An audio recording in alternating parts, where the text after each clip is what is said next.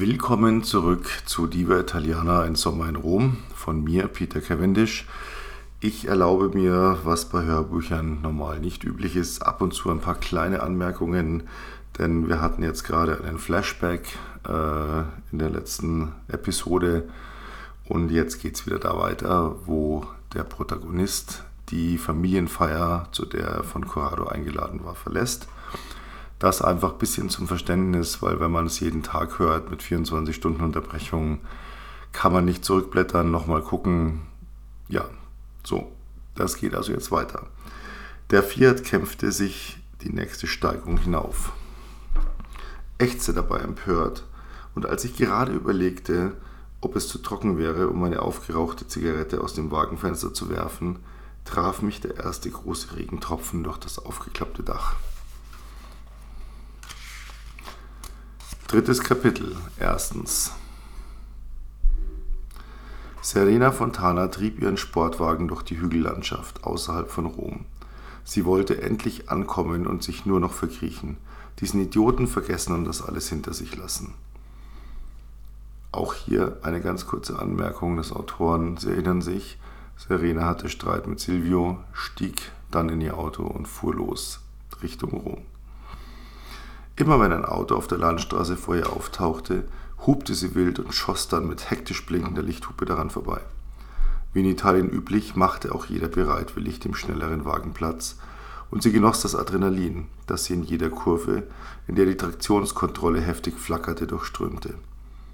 Sie hatte das Verdeck offen und der Fahrtwind spielte mit ihrer blonden Mähne, während sich der Himmel in den riesigen Gläsern ihrer Sonnenbrille spiegelte. Sie klickte einen Radiosender nach dem anderen an, aber ihr gefiel nicht, was gerade lief, und auf jedem zweiten Sender spielten sie irgendwelche Lieder von ihr, und die mochte sie erst recht nicht hören. Es kam ihr immer noch seltsam vor, wenn sie ihre eigene Stimme plötzlich im Radio vernahm. Die Straße schlängelte sich jetzt durch eines der Täler, sie hatte freie Sicht und so trat sie das Gaspedal durch. Der starke Motor nahm die Benzininjektion gerne an und beschleunigte fauchend wie ein wildes Tier. Den alten roten Fiat 500, der am Straßenrand stand, nahm sie nur als Farbklecks wahr, der nach einem Sekundenbruchteil bereits wieder aus ihrem Blickwinkel verschwand. Zweitens. Ich bekam immer mehr Regentropfen auf den Kopf. Es waren lustige Regentropfen.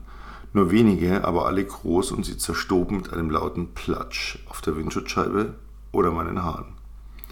Ich fuhr rechts ran. Ich musste das Verdeck schließen, und mein störrischer Freund würde das nicht zügig geschehen lassen. Es war besser, das zu erledigen, bevor es richtig anfangen würde zu schütten. Ich hielt ein ganzes Stück vor einer Kuppe, denn, die konnte ich nicht ein, denn ich konnte nicht einsehen, ob es dahinter nochmals eine Möglichkeit geben würde, stehen zu bleiben. Das Verdeck wehrte sich und ich nestle daran herum, als sich ein tiefes Dröhnen näherte, das an einen Kampfchat erinnerte. Ein Wagen tauchte auf aus der Richtung, aus der auch ich gekommen war. Er war klein, flach und wie mein Fiat knallrot. Er flog förmlich heran. Die Lichthupe wäre die Laserkanone im Dauerfeuer. Der Fahrer schien die Kuppe zu spät zu sehen, denn er wartete viel zu lange, bis er mit einem Tritt in die Pedale die Bremsleuchten aufblitzen ließ. Der Motor heulte mehrmals heiser auf, als die Gänge hastig heruntergeschaltet wurden, um zusätzlich Geschwindigkeit abzubauen. Aber es war zu knapp. Der Wagen schoss über die Kuppe, die Räder hoben fast vollständig ab, und als der Ferrari wieder aufsetzte, gab es ein entsetzliches Geräusch, als irgendein Metallteil des Wagenbodens brutal auf den Asphalt knallte und dabei in einem letzten Aufschrei zerstört wurde. Der Funkenregen, der unter dem Auto hervorspritzte, sah beeindruckend aus. Der Fahrer steuerte wie wild in alle Richtungen und war hinter der Kuppe aus meiner Sicht verschwunden. Aber kurze Zeit später verriet mir das erneute Fauchen der Hochleistungsmaschine, dass wohl doch alles gut gegangen war. Und ein Stück weiter, wo die Straße wieder in meinem Blickfeld lag, sah ich ihn dann auftauchen und am Horizont verschwinden. Ich musste grinsen. Ich fing an, diese verrückten Italiener immer mehr zu lieben. Das Verdeck war endlich zu, keine Sekunde zu früh, denn der Regen setzte jetzt richtig ein und ich beeilte mich, ins Trocken zu kommen. Der Himmel war grau, in Richtung der Stadt sogar tiefschwarz. Das sah nicht gut aus und ich würde noch eine ganze Weile brauchen, bis ich meine Wohnung erreichte. Drittens. Als ihr Ferrari über die Kuppe schoss und abhob, dachte Serena, das sei es nun gewesen. und das Geräusch des zerstörten Metalls unter ihrem Wagen hatte sie im ersten Moment für den Aufprall auf ein anderes Fahrzeug gehalten. Instinktiv hatte sie am Lenkrad gekurbelt, um das schleudernde Auto wieder einzufangen, und als sie plötzlich wieder geradeaus fuhr und nichts weiter passiert schien, hatte sie sich bekreuzigt und etwas vorsichtiger Gas gegeben.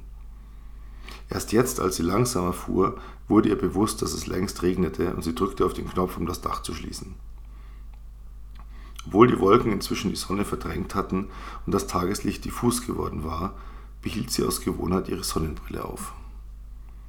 Und so sah sie nicht die vielen bunten Lämpchen blinken, die ihr von allerlei technischen Problemen erzählen wollten, die der Wagen nach dem kleinen Flug davongetragen hatte. Ein Aggregat nach dem anderen fiel aus. Zuerst wurde die Lenkung schwer, dann begann der Motor zu stottern, die Gänge ließen sich nicht mehr wechseln und die letzten Meter, die sich der Wagen noch bewegte, reichten gerade so aus, um in eine Tankstelle zu rollen, um schließlich, perfekt ausgerichtet, an einer der Zapfsäulen zum Stehen zu kommen. Nur, Benzin alleine würde das Auto nicht mehr flott machen. Serena schlug fluchend auf das Lenkrad ein. Das war genau ihre Vorstellung eines perfekten Samstagabends. Alleine, ohne Handyempfang, wie sie feststellte, am Arsch der Welt, an einer gottverlassenen Tankstelle, geschlossen und mit einem geschrotteten Ferrari zu stehen. Viertens. Der Regen wurde immer stärker und ich fühlte mich wie ein Pilot im Blindflug. Die winzigen Scheibenwischer stemmten sich tapfer, aber vergeblich gegen die Wassermassen und ich tastete mich, mehr als ich fuhr, vorwärts. Ich hatte schon lange meine letzte Zigarette geraucht und konnte an nichts anderes denken. Ich vergaß immer noch, dass man hier nicht wie bei uns an jeder Ecke Zigaretten bekam. Ich hielt nach einer Bar Ausschau, da diese meist auch eine Tabaklizenz zu haben schienen, und dachte, dass auch ein Espresso mir jetzt gut tun würde. Die Gegend war einsam, ich versuchte mich zu erinnern, ob ich überhaupt schon an irgendetwas vorbeigekommen war, seit ich mich von Corrado verabschiedet hatte.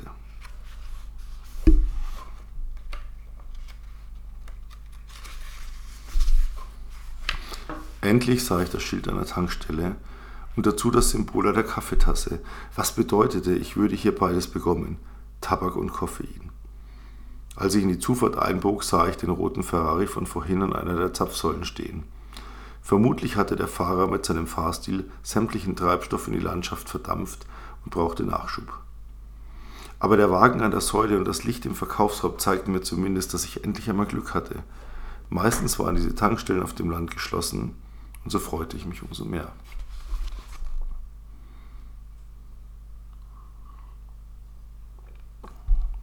Ich hielt auf der anderen Seite der Zapfstelle, warf einen kurzen Blick auf den Fahrer des Sportwagens und gleich noch einen zweiten hinterher, denn es war kein Fahrer, sondern eine Fahrerin und eine aufregende Hübsche noch dazu. Sie sah jetzt auch herüber, ich deutete ein Nicken an und lächelte und erntete dafür einen giftigen Blick. Auch etwas, das hier üblich schien. Noch nie hatte ich erlebt, dass eine Italienerin zurückgelächelt hatte. Im Gegenteil, entweder man wurde angegiftet oder aber die Miene blieb versteinert, ja, tiefenhaft cool.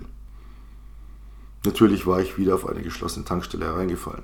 Das Licht brannte nur, um Einbrecher abzuschrecken, und erst jetzt sah ich das wie immer schlampig aufgestellte Schild an der Einfahrt, auf dem in verblassten Buchstaben das Wort Chiuso, geschlossen, stand. Ich fluchte. Die Diva rauchte. Ich schüttelte den Kopf und kurz bevor ich einsteigen wollte, machte ich kehrt und ging an das Wagenfenster der Crashpolutin. Entschuldigen Sie, Signora, eine Frage. Darf ich Sie um eine Zigarette bitten? Die Fahrt nach Rom ist noch weit und ich habe seit Stunden keine mehr. Sie fahren in die Stadt. Damit hielt sie mir die Packung durchs halboffene Fenster. Ja, ich war bei einer Familienfeier auf dem Land. Aber mein Wagen, er ist nicht besonders schnell. Hm, wenigstens fährt er noch.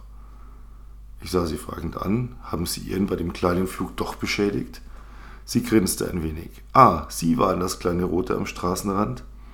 Ich nickte und wollte etwas sagen, aber sie sprach weiter. Sie sind kein Italiener. Auf welcher Familienfeier waren Sie? Ich erzählte ihr von Corrado, der Einladung im Dorf, in dem wir waren.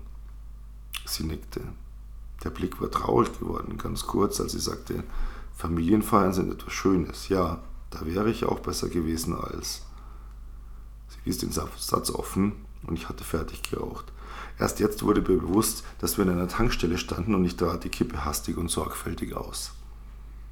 Sie sah mich wieder an, nachdenklich jetzt. und fragte dann zögernd, würden Sie mich mitnehmen in die Stadt? So, vielen Dank fürs Zuhören.